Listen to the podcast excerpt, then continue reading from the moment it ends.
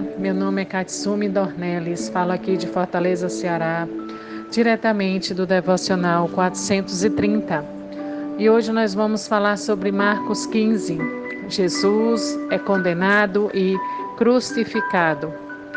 Na manhã da sexta-feira da paixão, como é conhecido até hoje, as autoridades judaicas formalizaram a denúncia contra Jesus Cristo por traição e blasfêmia e a entregaram a Pilatos, governador romano da Judéia. Ao mesmo tempo em que Jesus é interrogado por Pilatos, surge na cena Barrabás, que provavelmente era um insurgente contra o governo, uma espécie de terrorista, um provável assassino que estava prestes a receber merecida condenação. Era costume na Páscoa que um condenado fosse perdoado por aclamação popular. Pilatos, sabendo disso, abriu a votação acreditando que Jesus seria o escolhido para que se cumprisse a escritura e o propósito do Senhor Deus. A multidão perdoou Barrabás e condenou a Jesus. Quem era Pilatos? O julgamento de Jesus perante as autoridades políticas romanas também teve três audiências.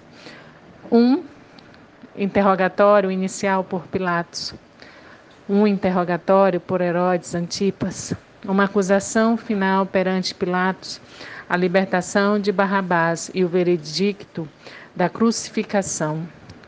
Antes do sinédrio, Jesus foi condenado por blasfêmia sobre a lei judaica, mas aqui ele foi julgado por traição sobre a lei romana. Em ambas as ocasiões, ele foi sentenciado à morte, de acordo com a vontade de Deus, como nos é dito em Marcos 10, do 33 ao 34. O sinédrio, ele fez com que Jesus fosse amarrado e conduzido pela cidade, desde à residência de Caifás, provavelmente ao palácio de Herodes, onde o entregaram a Pilatos para a execução da sentença de morte. Pontos Pilatos, o quinto prefeito romano, um título posteriormente alterado para procurador da Judéia, ocupou o cargo de 26 a 36 AD.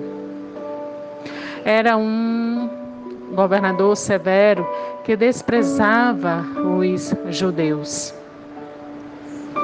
Normalmente ele ficava em Cesareia, perto do mar Mediterrâneo, mas ia a Jerusalém em ocasiões especiais, como a festa da Páscoa, para ajudar a manter a ordem.